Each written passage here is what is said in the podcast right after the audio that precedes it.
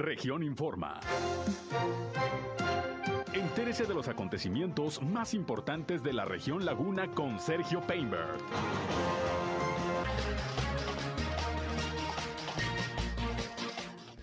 Arranca en la ciudad de Torreón el programa de limpieza denominada La Ola. Anuncia nueva inversión en la ciudad de Torreón. Estuvo presente en el acto el gobernador Miguel Ángel Riquelme. Los gobernadores de Coahuila y Durango se reúnen hoy para tratar el tema agua saludable para la laguna. Pide licencia al cargo de diputado federal Omar Castañeda y anuncia su precandidatura a la alcaldía de Gómez Palacio por Morena.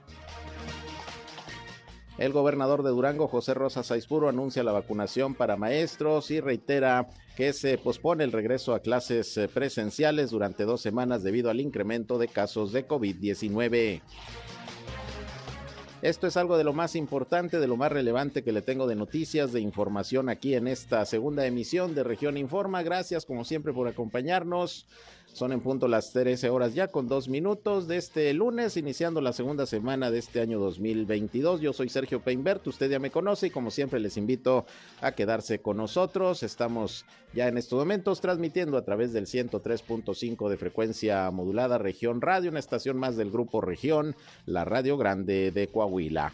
Acompáñenos, quédense con nosotros, vamos a la información. El clima.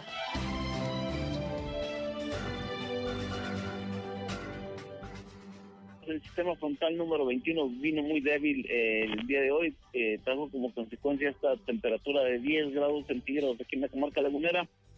Sin embargo, hacia las horas de la tarde estamos esperando que no se incremente tanto la temperatura, estamos esperando temperaturas entre los 20 22 grados centígrados. La masa de aire continental polar que está impulsando este sistema frontal eh, va a empezar a, a, descender un poquito o a impedir que aumenten tanto las temperaturas. Ayer tuvimos una temperatura máxima muy agradable de 28.6 grados centígrados.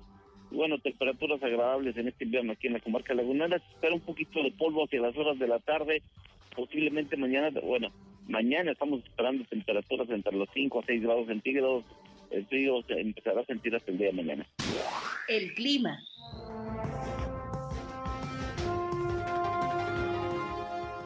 Bien, ahí tiene usted, pues agradable la temperatura el día de hoy por la mañana. Y bueno, ya escucharon, esas son las condiciones climatológicas. El último frente frío pues no hizo mucha mella en cuanto a una baja en el termómetro aquí en la región lagunera, pero recuerde que estamos en invierno, hay que seguirnos cuidando, hay que seguir eh, adoptando todas las medidas sanitarias para, para evitar cualquier eh, problema con las enfermedades respiratorias, seguirnos cuidando también de los contagios del COVID-19, hay información al respecto y todo como siempre para mantener en... Eh, la manera lo posible una buena salud. Gracias por acompañarnos. Les recuerdo también, como siempre, que no solamente queremos que nos escuchen, sino que participen en este espacio. Si tienen sobre todo algún reporte, hay alguna situación que usted quiera que las autoridades tomen en consideración en su calle, en su colonia, en su ejido, alguna queja, algún reporte. Llámenos con mucho gusto, aquí estamos a su disposición. 871-713-8867, 871-713-8867, nuestra línea telefónica. Por ahí nos pueden llamar o nos pueden también mandar mensajes de WhatsApp. Igualmente estamos en redes sociales y medios digitales. Nos pueden seguir en Facebook y en Instagram. Ahí estamos en región 103.5 Laguna. También transmitimos ya en vivo y en directo nuestro espacio noticioso por Facebook Live. Un saludo a quienes ya nos siguen a través de esta red social. Y bueno, ya saben, a mí me encuentran en Sergio Peinber Noticias, en Facebook, en Twitter, en YouTube, en Instagram y en sergiopeinber.com, mi portal web de información que les invito a visitar. Por ahí están nuestros enlaces para que también nos escuchen en nuestras transmisiones de radio. Y sin más, vámonos rápidamente con lo más importante hoy en las noticias.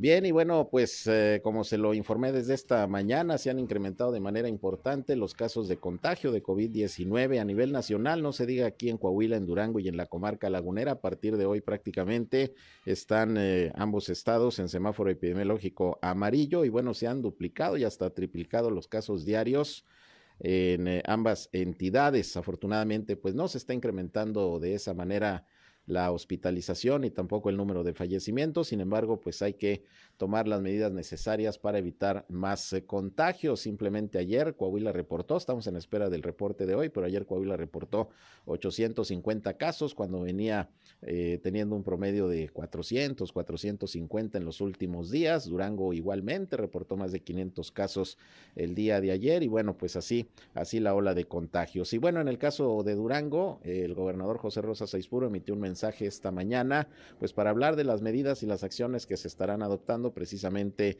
con el tema de esta ola de COVID-19 que se está presentando en todo el país. Van estas medidas desde fortalecimiento de la vacunación, ya se va a vacunar a los maestros también allá en Durango, aquí en Coahuila también empiezan el próximo miércoles, ya les platicaré al respecto. Pero pues eh, como se lo anunciamos también, las clases eh, que habían iniciado de manera presencial la semana pasada en Durango, pues se van a suspender dos semanas, serán eh, clases virtuales a distancia, pues para evitar más contagios de COVID-19. Vamos a escuchar eh, en términos concretos lo que el gobernador Rosa Saizpuro dijo esta mañana en un mensaje a toda la ciudadanía duranguense. Ante el incremento sustancial de contagios por COVID-19 causados por las nuevas variantes, dentro de las cuales hay que decirlo que en Durango, de los 12 casos que estaban como sospechosos, eh, hoy se ha confirmado que siete de ellos pertenecen a la variante Omicron, entonces esa variante ya está en, en nuestro estado y esto pues eh, generará, generará o hay el riesgo de que se puedan incrementar aún más los contagios. Por eso la importancia de cuidarnos todos. Con toda responsabilidad, como lo hemos hecho siempre, nos reunimos, dialogamos con los dirigentes de las secciones magisteriales, tanto de la 12, de la 35 y de la 44, así como con la dirigencia del el sistema de telesecundarias y el presidente de la Sociedad de Padres de Familia para analizar la situación que prevalece en nuestra entidad y de manera responsable ante la información que nos ha proporcionado la propia Secretaría de Salud de cómo hemos incrementado en los últimos días en los niveles de contagio y desde luego ante las circunstancias de que hoy eh, la niñez no, se le no tiene ninguna vacuna. Hay que decirlo que a partir de hoy eh, los ah, jóvenes de 14 años se les vacunará, por, se les aplicará la, la primera dosis, a los de 15 a 17 se les aplicará la segunda dosis y a nuestras maestras y maestros y a todo el personal del sector educativo.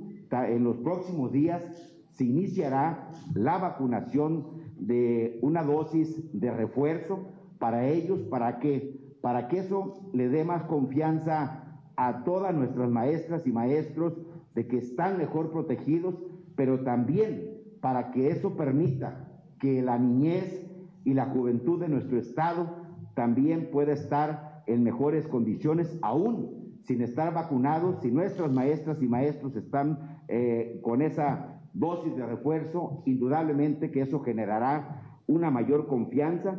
Entonces, ante esta circunstancia, tomamos la decisión de suspender temporalmente por dos semanas las clases presenciales y continuar con las clases de virtuales y a distancia.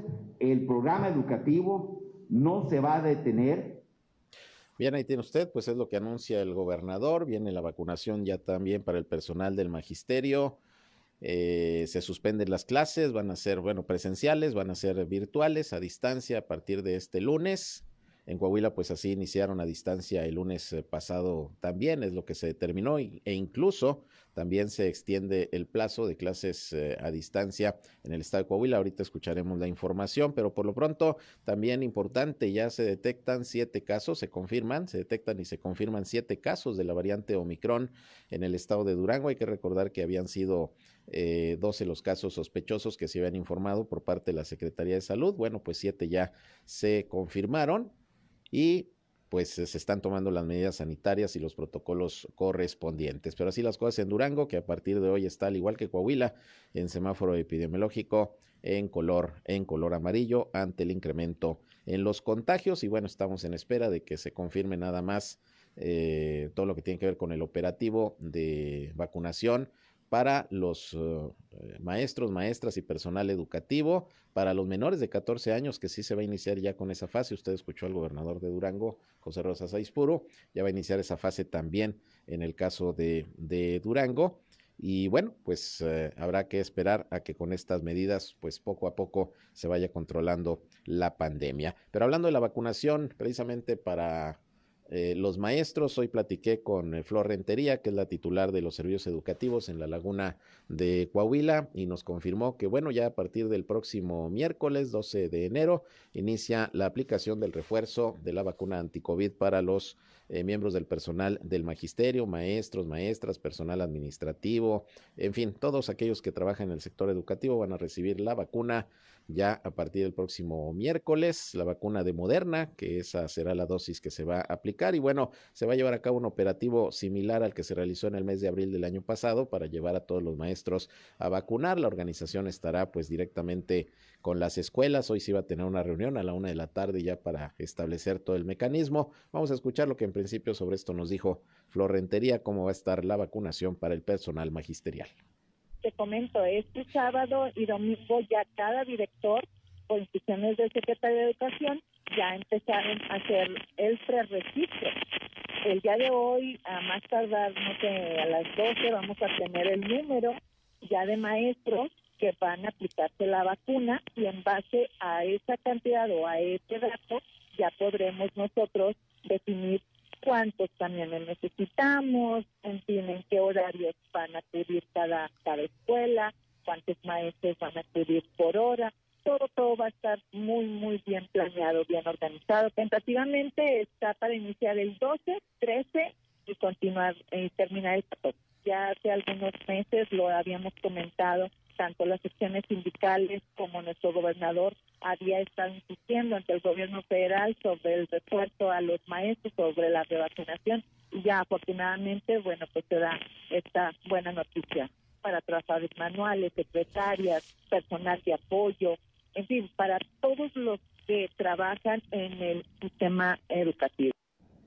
Bien, pues ahí tiene usted, así es como se va a llevar a cabo el proceso de vacunación. Prácticamente será, repito, un operativo similar al del año pasado, en donde los planteles educativos se organizaron, llevaron a los maestros a un punto y de ahí en transporte directamente a las sedes de vacunación, que en esta ocasión va a ser el Centro de Convenciones y la Universidad Tecnológica de Torreón. El año pasado también se había sumado el campo militar de La Joya, sin embargo ahora serán nada más estos dos puntos de vacunación, así que maestros, maestras, pues tendrán que estar atentos de la información que se den en las eh, escuelas, eh, tanto públicas como privadas, para que eh, se lleve a cabo el operativo de vacunación y ya se reciba la dosis, la dosis de Moderna de refuerzo para el sector magisterial. Pero el día de hoy termina también la vacunación aquí en Torreón para los eh, jóvenes, los adolescentes de 15 a 17 años de edad, que inició desde la semana pasada. Hay brigadas que están acudiendo a escuelas y hasta las 2 de la tarde va a estar abierto el módulo tanto del bosque urbano como también del Hospital General. Esto es para los jóvenes de 12 a, perdón, de 15 a 17 años que están recibiendo la segunda dosis de Pfizer, pero a partir de mañana y hasta el sábado se va a estar vacunando también ya a los eh, adultos mayores de 50 años, de 50 a 59, aunque sí hay algunos rezagados mayores de 59 años y hay disponibilidad de vacuna, nos dijo Cintia Cuevas, la titular de programas del bienestar aquí en la comarca lagunera de Coahuila, que se les podrá vacunar, aunque la preferencia la llevan los de 50 a 59 años. Vamos a escuchar cuál es la programación que se tiene y los puntos de vacunación para esta fase que nos dijo esta mañana Cintia Cuevas la titular de los programas sociales del bienestar aquí en la comarca lagunera. Cintia Cuevas, esto, esto nos dijo. El día de hoy, pues, para empezar, es el último día en el que recibimos a adolescentes de 15 a 17 años en el Hospital General y Bosque Urbano. Tienen hasta las 2 de la tarde. Hacemos el llamado a todos los padres de familia, a los adolescentes que por ahí están escuchando, que acudan, por favor. Desde las 8 comenzamos y estaremos hasta las 2 de la tarde. Y a partir del día de mañana vamos a estar en cinco puntos de vacunación, en cinco módulos, que es el gimnasio de la deportiva, el Hospital General, Bosque Urbano, PDC y en el Centro Comunitario de Peñón, para recibir a todas las personas eh, que tienen ya su esquema completo con mínimo seis meses eh, ya cumplidos. Es importante que todas las personas de 50 años y más reciban su refuerzo. Martes 11 de enero, es decir, mañana, recibimos a las personas con apellido paterno A, B C. Miércoles 12 de enero, D, E, S, G. Jueves 13 de enero, H, I, J, K, L. Viernes 14 de enero, M, N, O, P, Q. Y concluimos el sábado 15 de enero, R, S, P, U, V, W, X, Y Z. Ahí los vamos a estar esperando. Repito, son cinco módulos. Eh, acérquense al más cercano. Hospital General, únicamente vehicular. Bosque Urbano, peatonal, unidad deportiva, bueno, en el gimnasio de la unidad deportiva de Torreón, peatonal, en la preparatoria de Luciano Carranza, peatonal, y centro comunitario de Peñoles, también peatonal. Sus documentos que les pedimos que lleven, copia de INE, formato solicitud de refuerzo y su certificado que comprueba el esquema completo o bien sus comprobantes de primera y segunda dosis. Si por ahí hay personas que rebasan los 50 59 años, pues también los vamos a recibir. Cabe mencionar, este Sergio, que bueno que, que me comentas, eh, por ejemplo, hay quienes, yo no tengo la primera dosis, a mí me falta la segunda. Bueno, mientras los módulos eh, tengan un aforo moderado, vamos a recibir y aplicar a personas pendientes de completar su esquema o de iniciar. Y si en, en algún momento el módulo de vacunación se satura, eh, pues vamos a suspender y vamos a dedicar la atención exclusivamente al grupo eh, que está convocado, que es 50 en adelante. Bien, pues ahí tienen ustedes la explicación de Cintia Cuevas sobre el proceso de vacunación que va a iniciar mañana, mañana para los eh, adultos de 50 a 59 años aquí en la ciudad de Torreón. Y bueno, pues así se va avanzando en el esquema de vacunación. Hoy terminan con los chavos de 15 a 17, mañana arranca la vacunación también en Torreón de 50 a 59 y el miércoles inicia el proceso de inoculación del personal del magisterio, todo aquí en la ciudad de Torreón y de lo cual le vamos a estar como siempre, informando, importante vacunarse, importante que los que estén rezagados pues tengan la posibilidad en alguna de las fases de vacunación de, aplicarse la dosis, porque repito, los contagios están a la orden del día, se están incrementando, afortunadamente, insisto, no así el nivel de hospitalización ni el número de fallecimientos, pero pues está la situación bastante complicada. De hecho, ya tengo por aquí el reporte de de hoy de la Secretaría de Salud de Coahuila sobre los nuevos casos de COVID-19, pues bajaron un poquito con relación al día de ayer que se reportaron 850. Hoy la Secretaría de Salud de Coahuila está indicando que son 519 los eh, nuevos contagios que están eh, detectados, además de seis defunciones, las cuales ocurrieron en los municipios de Frontera, Monclova, Nadadores y Saltillo.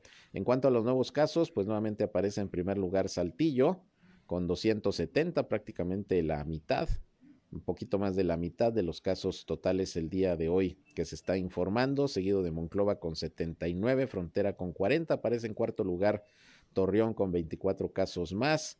Otros municipios de la laguna que aparecen son Matamoros con 14, Francisco y Madero con 2, Viesca con 1. Son los municipios de la laguna que también hoy aparecen con con nuevos contagios de COVID-19. Ya con estos números está llegando Coahuila a 109.276 casos positivos de virus SARS-CoV-2 desde el inicio de la pandemia y son 7.877 los decesos. Subió un poco el número de hospitalizados con relación a ayer. Ayer eran un poco más de 170, y se reportan 189 entre casos sospechosos y confirmados, de los cuales 76 eh, pacientes son de Torreón, 61 de Saltillo, 20 de Piedras Negras, 17 de Monclova, hay 10 en San Juan de Sabinas y 5 en Ciudad Acuña. Así que pues ahí tiene usted, ese es el reporte al día de hoy de la Secretaría de Salud de Coahuila, así los casos del COVID-19. En unos momentos por ahí tendremos también ya el reporte del estado de Durango. Vamos a una pausa y regresamos. Le tengo más información. Son las 13 horas, una con 21. Volvemos.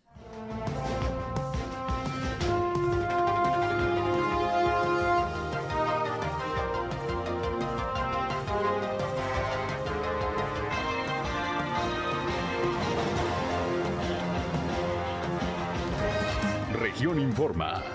Ya volvemos. Al aire, región 103.5. Continuamos en región Informa.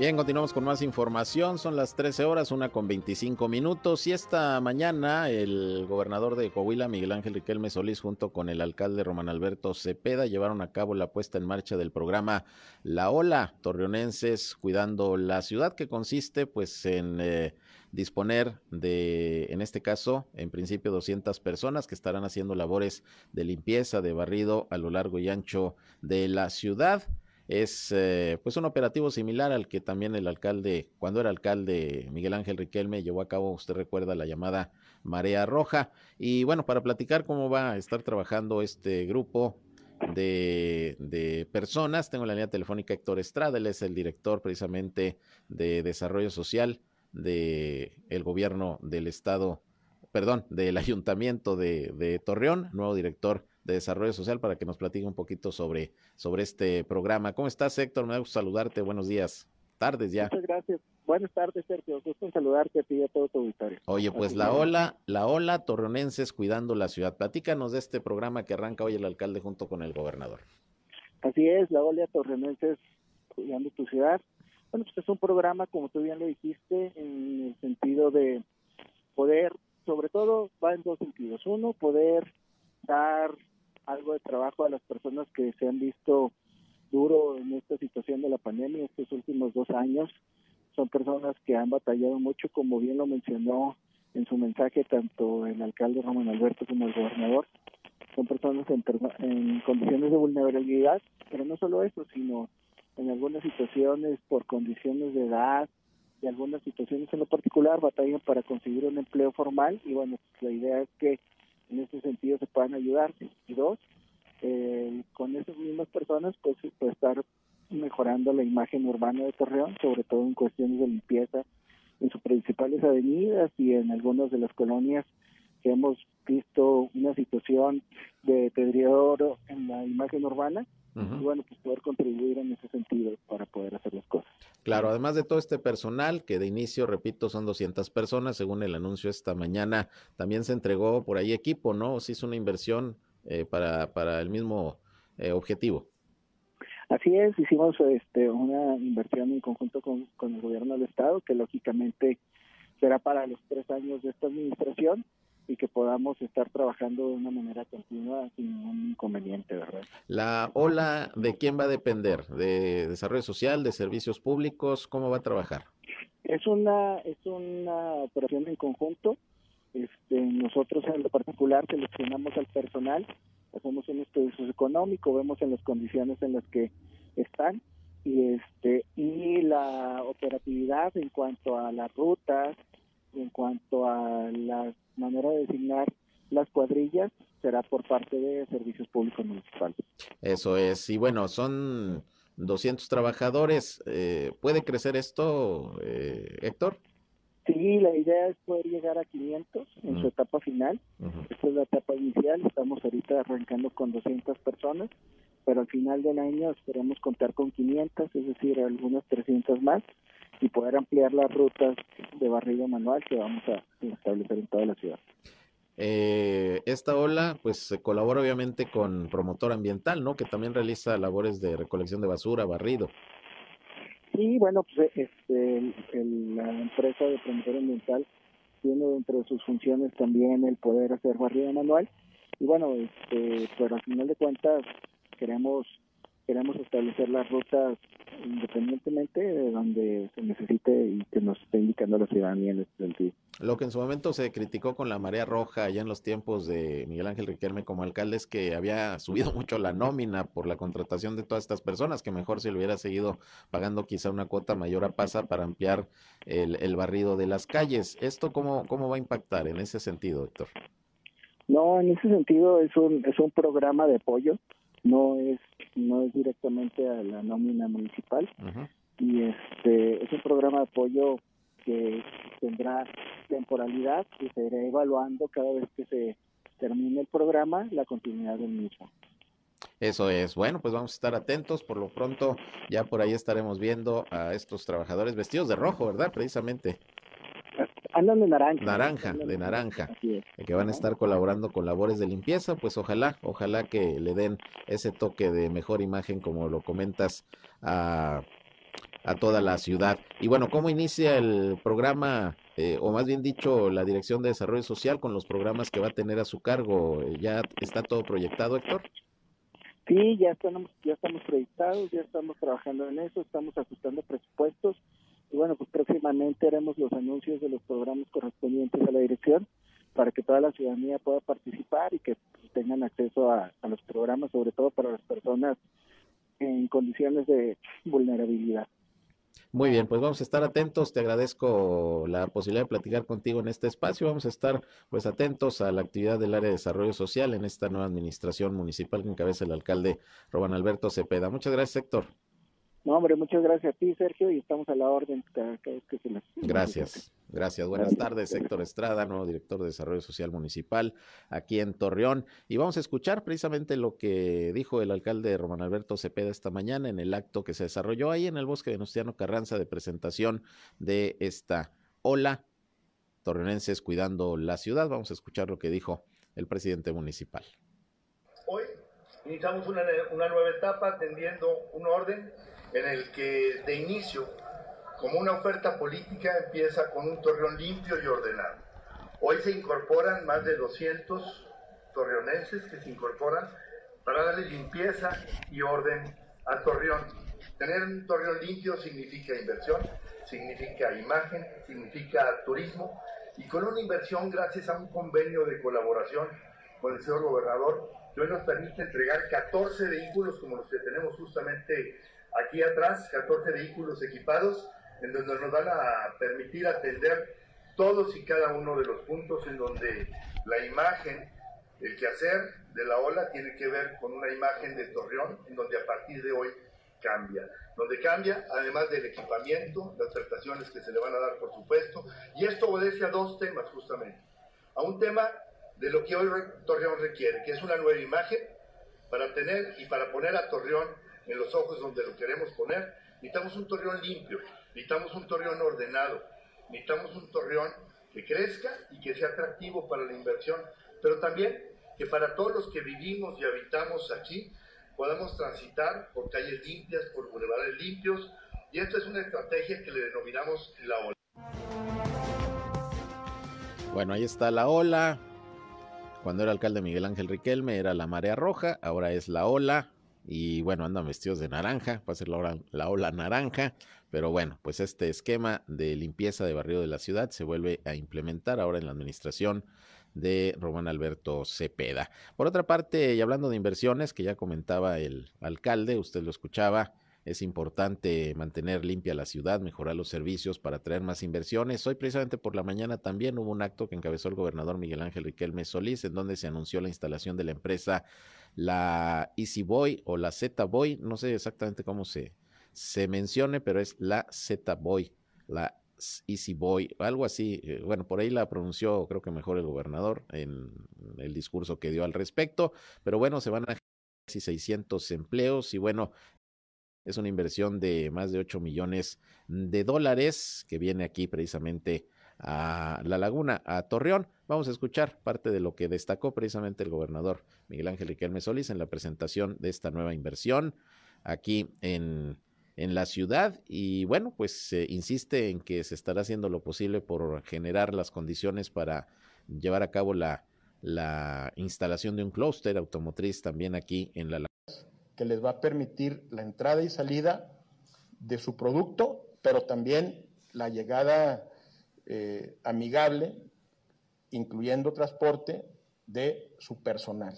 600 se oye poco, pero son este, bastantitos para ese sector. Y con planes de crecimiento, que tampoco quiero adelantarme, pero con planes de crecimiento que eh, prometen muy pronto y que en ese sentido la parte de nuestra microeconomía se verá compensada ya en todos los, en todos los sectores. Bien, pues el anuncio de una nueva empresa, qué bueno, iniciando el año con este tipo de, de presentaciones de nuevas inversiones y bueno, generación de empleos, 600 por lo menos, y una inversión de más de 8 millones de dólares, como se lo comentaba hace unos momentos. Y bueno, hoy a las 12 del mediodía también se programó una reunión eh, para tratar el tema de agua saludable para la laguna, donde estarían presentes los gobernadores de Coahuila y de Durango, Miguel Ángel Riquelme y José Rosa Saizpuro se está desarrollando en estos momentos, están los gobernadores dando por ahí un mensaje, el asunto era pues hacer un análisis, una evaluación ya comenzando el año de este proyecto impulsado por el gobierno federal, Agua Saludable para la Laguna y la reunión se está desarrollando ahí en el centro de convenciones de la Expoferia de Gómez Palacio, prácticamente el anfitrión es el gobernador José Rosa Saizpuro y bueno, una vez que terminen los eh, trabajos. Seguramente les tendremos toda la información de cuáles fueron los temas, los puntos que ahí se abordaron. Obviamente con el proyecto Agua Saludable para la Laguna, que pues de acuerdo a lo que se ha informado ya no tiene mayores inconvenientes para salir adelante luego de que ya firmaron compromisos las autoridades con los ejidatarios del ERDO, ahí del módulo 3, eh, representantes de varios ejidos que en su momento pues manifestaban cierta inconformidad con con el proyecto porque pues manifestaban que tenían eh, el temor de que se les afectaran sus derechos de agua. Al parecer ya llegaron acuerdos, ojalá se respeten todos ellos y por lo pronto pues hoy esta reunión arrancando el año sobre el proyecto Agua Saludable para la Laguna. Por otra parte, esta mañana el eh, diputado federal Omar Castañeda, diputado federal por Morena, eh, tuvo un acto ahí en el centro de convenciones eh, Posada del Río de Gómez Palacio, pues para anunciar que solicitó licencia ya al cargo, y dijo que de manera definitiva, ¿eh? que solicitó licencia al cargo de diputado federal de manera definitiva, el, legislador por el Distrito 02 eh, de Durango, con cabecera allí en Gómez Palacio, porque va a participar en el proceso interno de selección de quien será el aspirante o la aspirante a la alcaldía de de Gómez Palacio por Morena, que bueno, también seguramente se van a inscribir varios, eh, eh, varios eh, tiradores y tiradoras, pero bueno, dice que él tiene todas las posibilidades de obtener un buen resultado, luego de que ganó pues también con una amplia votación la Diputación Federal, tiene confianza Omar Castañeda en que pudiera sacar un buen resultado para Morena en la elección de la alcaldía de Gómez Palacio. Se van a renovar este año, como usted sabe, la gubernatura de Durango y las 39 presidencias municipales. Vamos a escuchar lo que en este acto, acompañado de, una buena cantidad de simpatizantes, comentó el eh, ahora diputado federal con licencia, Omar Castañeda. He decidido separarme del cargo de diputado federal de manera definitiva para encabezar este movimiento por la presidencia municipal de Gómez Palacio.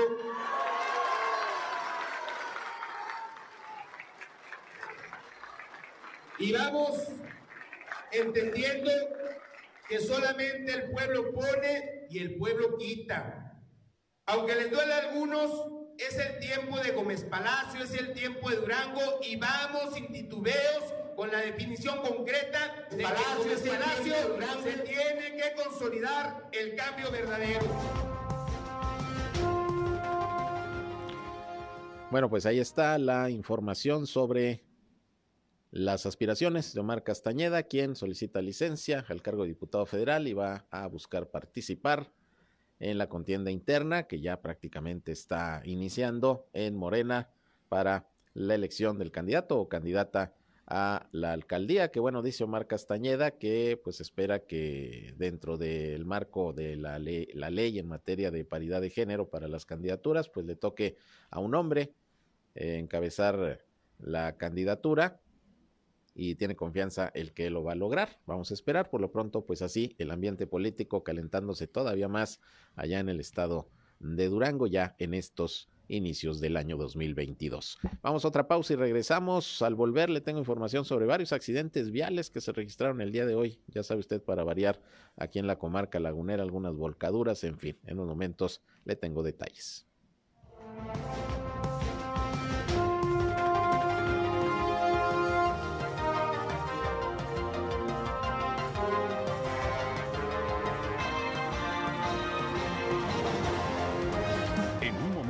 Regresamos a Región Informa. Somos Región Radio 103.5. Regresamos a Región Informa. Bien, continuamos aquí en eh, Región Informa. 15 minutos faltan ya para las 2 de la tarde. Y bueno, pues eh, el Instituto Mexicano del Seguro Social, ante el incremento en los casos de COVID-19, pues también está exhortando a la población a redoblar las medidas para prevenir no solamente el COVID, sino todo tipo de enfermedades respiratorias. Afortunadamente, bueno, pues no ha hecho mucho frío en este invierno aquí en la comarca lagunera. La semana pasada sí amanecimos con eh, mañanas bastante frías, sin embargo, pues se ha ido recuperando el termómetro. Ahorita tenemos una temperatura agradable, pero seguimos en invierno y en cualquier momento puede haber cambios bruscos de temperatura. Por ese motivo, el Instituto Mexicano del Seguro Social está exhortando a la población a redoblar las medidas sanitarias para eh, prevenir enfermedades respiratorias y romper las cadenas de contagio, sobre todo del virus SARS-CoV-2.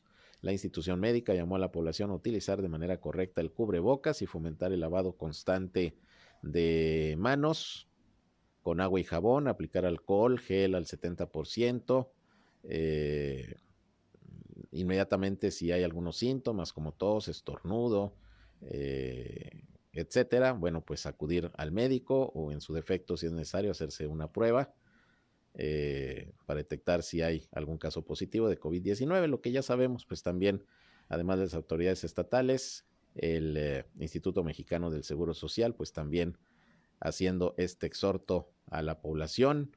Es necesario continuar, continuar cuidándonos, le digo, porque pues están los casos del COVID a la orden del día. Bien, por otra parte, fíjese que hoy hubo una manifestación allá fuera de la presidencia municipal, en donde trabajadores sindicalizados pues eh, exigieron eh, una reunión con la alcaldesa de Gómez Palacio para tratar varios asuntos por ahí que están pendientes, además de que por momentos estuvieron bloqueando pues la vialidad ahí, la calle Francisco y Madero que se encuentra, eh, donde se encuentra la presidencia municipal, está en Francisco y Madero y la calle Independencia. Bueno, por un rato ahí los trabajadores eh, que se estuvieron manifestando bloquearon la, la calle, fueron atendidos por eh, representantes de la propia alcaldesa.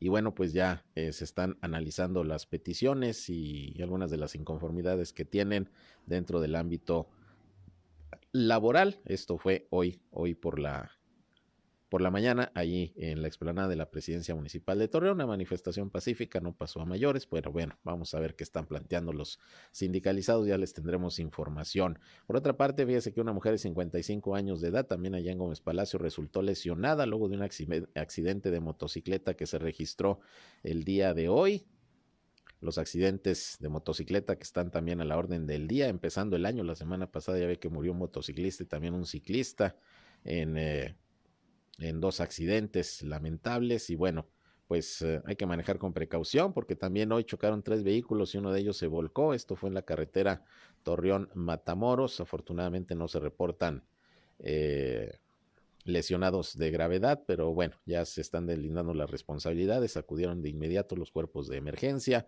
acudieron los eh, eh, peritos y todas las autoridades que corresponden a la atención de los accidentes.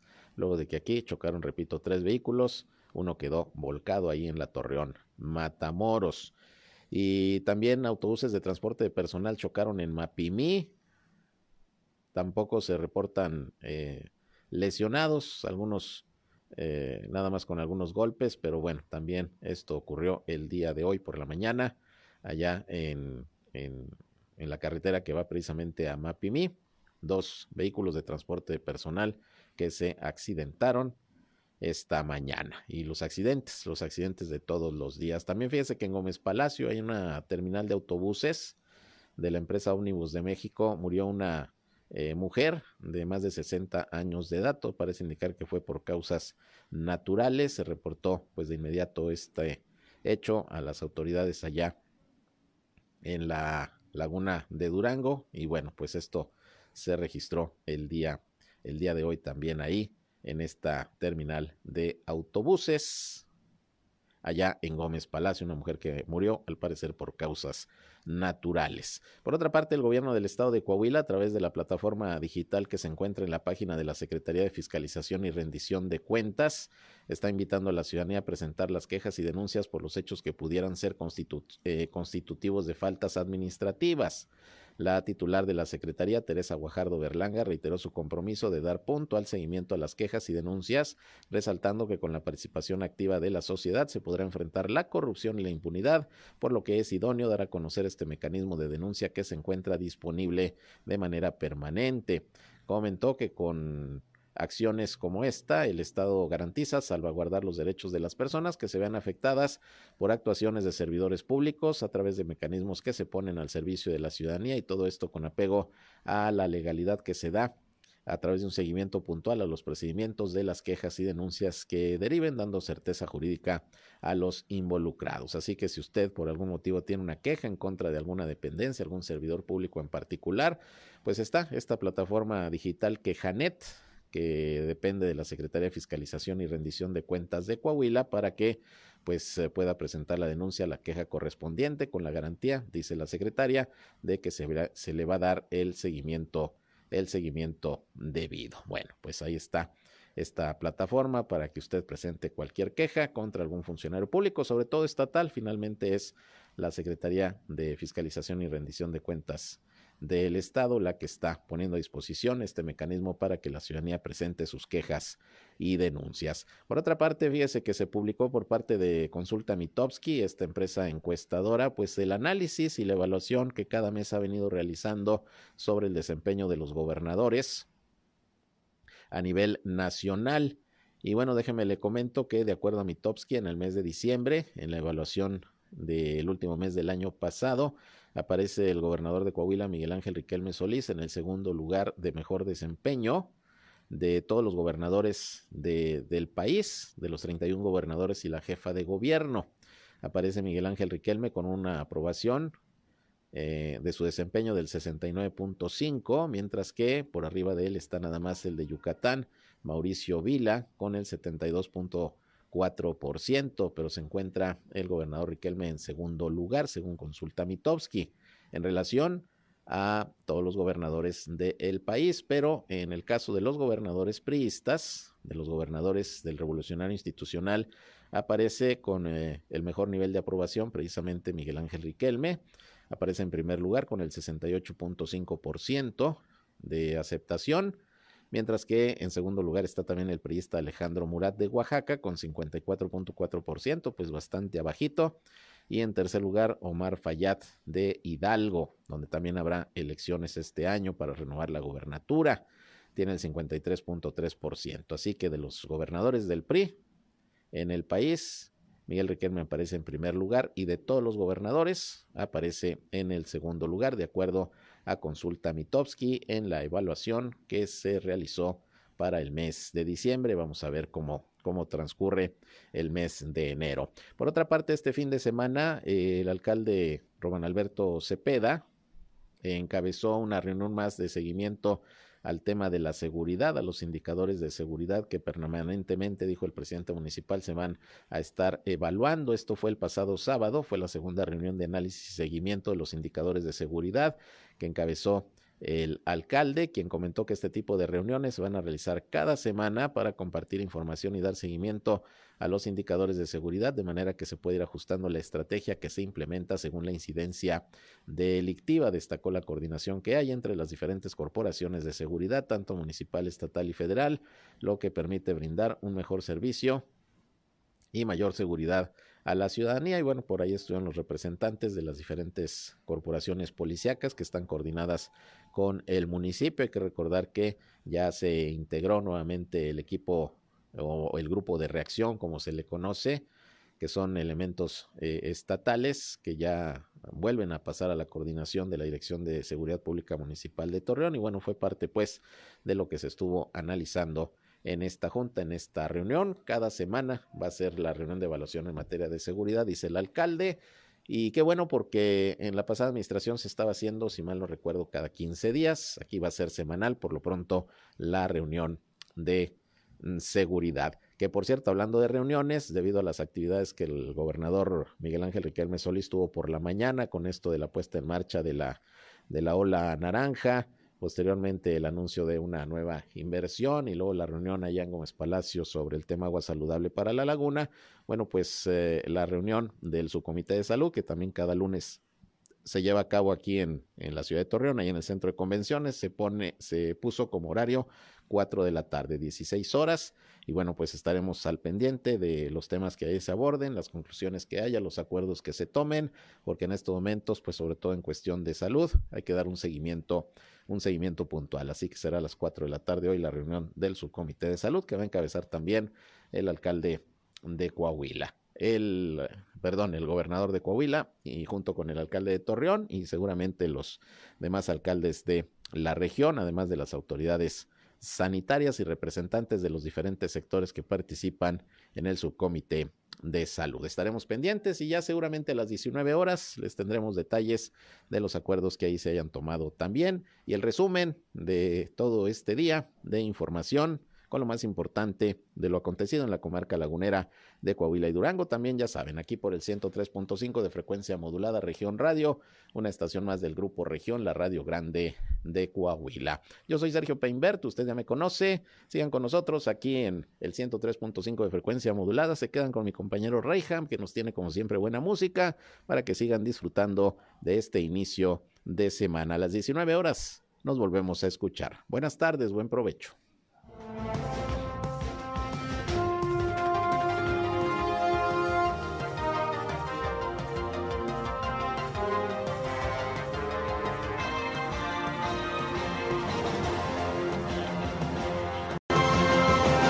Esto fue Región Informa.